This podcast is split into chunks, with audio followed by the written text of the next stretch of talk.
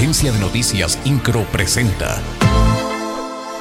Resumen informativo. El gobernador del estado, Mauricio Curi González, se reunirá este día con la titular del Secretariado Ejecutivo del Sistema Nacional de Seguridad Pública, Clara Luz Flores Carrales. Informó que los temas que se tratarán tienen que ver con los resultados del año pasado en la materia, el nuevo sistema de justicia y el tema de la infraestructura de seguridad.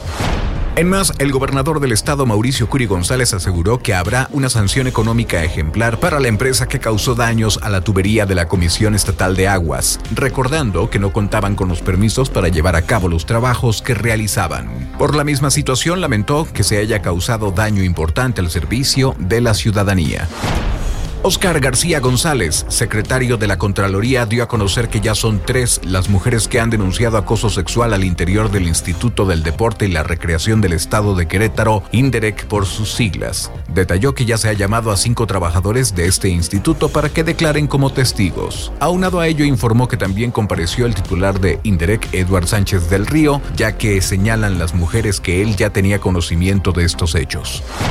El director de la Agencia Estatal de Movilidad, Gerardo Cuanalo Santos, dio a conocer que a partir de este sábado el municipio de Corregidora tendrá cuatro nuevas rutas de transporte público. Indicó que para ello se dispondrá de 10 unidades tipo van que tienen una capacidad para 35 personas.